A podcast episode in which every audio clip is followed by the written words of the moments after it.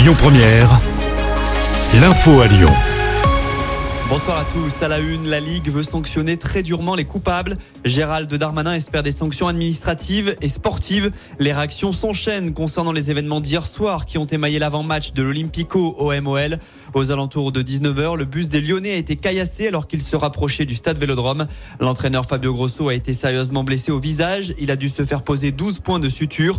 Son adjoint a également été touché. Des bus des fans rodaniens ont également été attaqués. En tout, 9 personnes ont été interpellées. 5 policiers ont été blessés.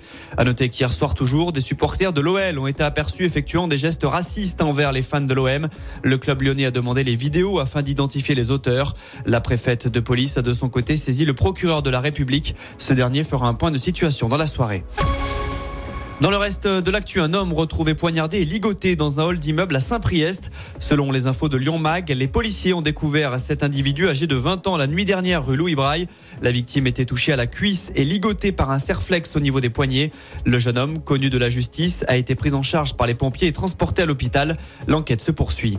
Un autre homme a été grièvement blessé à coups de couteau. Ça s'est passé cette fois à la guillotière ce week-end. La victime, un homme de 27 ans, présentait une plaie au niveau du thorax. Transporté à l'hôpital, son pronostic vital était engagé, mais son état s'est amélioré depuis. L'agresseur, lui, a pris la fuite. On passe au sport. En rugby, le Loup ne rate pas sa reprise pour le retour du top 14 après deux mois de post-Coupe du Monde. Les Lyonnais ont disposé de Clermont hier à Gerland. Score final 41 à 22. Beau succès également pour l'Asvel en basket hier soir. Les Villeurbanais ont battu Strasbourg 91 à 72 à l'Astrobal. Et puis on reparle foot, mais côté terrain cette fois, il y avait de la Coupe de France ce week-end et les clubs rodaniens ont globalement brillé. Ça passe pour Limonest, Villefranche, Chaponnet, Lyonnais, Saint-Priest, La Duchère ou encore Neuville. Le tirage au sort du septième tour, c'est mercredi matin.